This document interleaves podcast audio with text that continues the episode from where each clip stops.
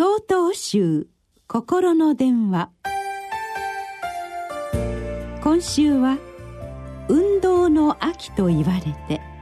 と題し山口県上寂光寺山形陽天さんのお話です。私は運動の秋と言われる時節になると思い出すことがあります。それは高校時代に柔道を指導してくださったコーチが秋を迎え引退する私たち3年生に対して話してくださったことです。その方は自身が高校を卒業するまでは名だたる大会で上位進出を果たし将来のオリンピック候補に名を連ねるまでに至りました。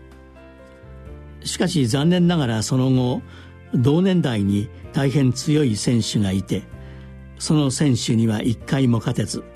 とうとう日本代表にもなれなかったそうです。私はその話を聞いた時その人さえいなければオリンピックに出場できたかも悔しかったでしょうねと言いました。コーチは苦笑いしながら話をしてくれました。最初はそう思っていたよ。なぜなら彼は決勝で俺に勝ってオリンピックに出てそこで金メダルを取ったのだから正直寝られなかったよ。でもいつの頃からか彼の活躍が自分のことのように感じられ応援するようになってとうとう連絡を取って話をする間柄になった。そしてある時彼が最初はお前のことが大嫌いだったけれど今の自分があるのはお前に負けないように努力したから